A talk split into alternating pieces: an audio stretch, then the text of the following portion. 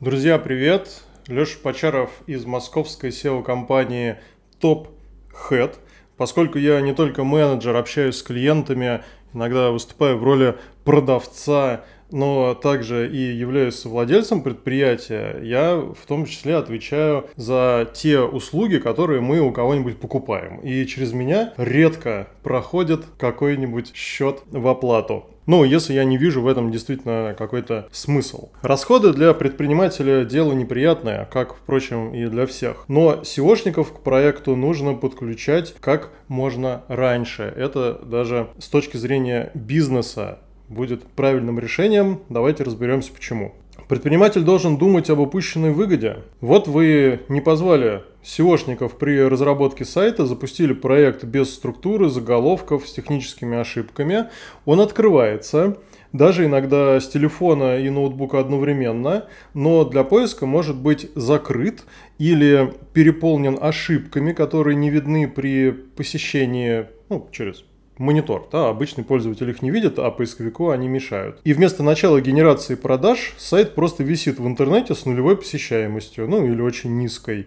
Предприниматель, по сути, теряет деньги, потеря денег это намного дороже, чем не заплатить SEOшникам, а за 75 тысяч рублей в месяц вы могли бы получить сайт, который сразу после запуска начал бы приносить заявки. Часто, когда сайт запускает веб-студия или предприниматель самостоятельно, на нем сложно понять, что предлагает компания. Какой доступен ассортимент или виды услуг. SEOшники, они работают от обратного, то есть не как формулирует вопросы предприниматель, а как это ищут.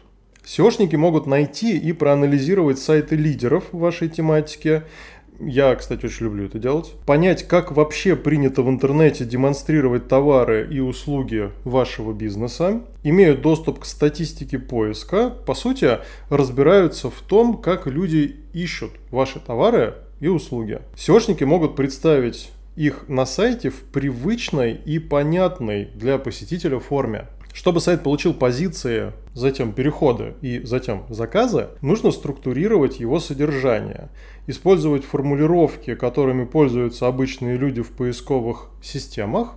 И бывает так, что владелец компании оперирует одними терминами, ну, может быть, профессиональными, а покупатели ищут его товары иначе. Из-за этого предприниматель, который думает, что во всем прав, и его потенциальные покупатели не встретятся, даже несмотря, что предприниматель запустил сайт. И если все это сделать изначально правильно, бизнес с самого своего рождения в интернете начнет получать поток наиболее дешевых заказов из поиска. Наиболее дешевыми в сравнении с другими видами рекламы. Судя по всему, это настолько эффективно, что многие предприниматели перестают пользоваться контекстной рекламой и другими видами рекламы, делая ставку только на заказы из поисковых систем. Друзья, чтобы узнать, как принято представлять ваши товары и услуги в интернете, кто является лидером, что такого необычного есть на этих сайтах и чего не хватает вашему, присылайте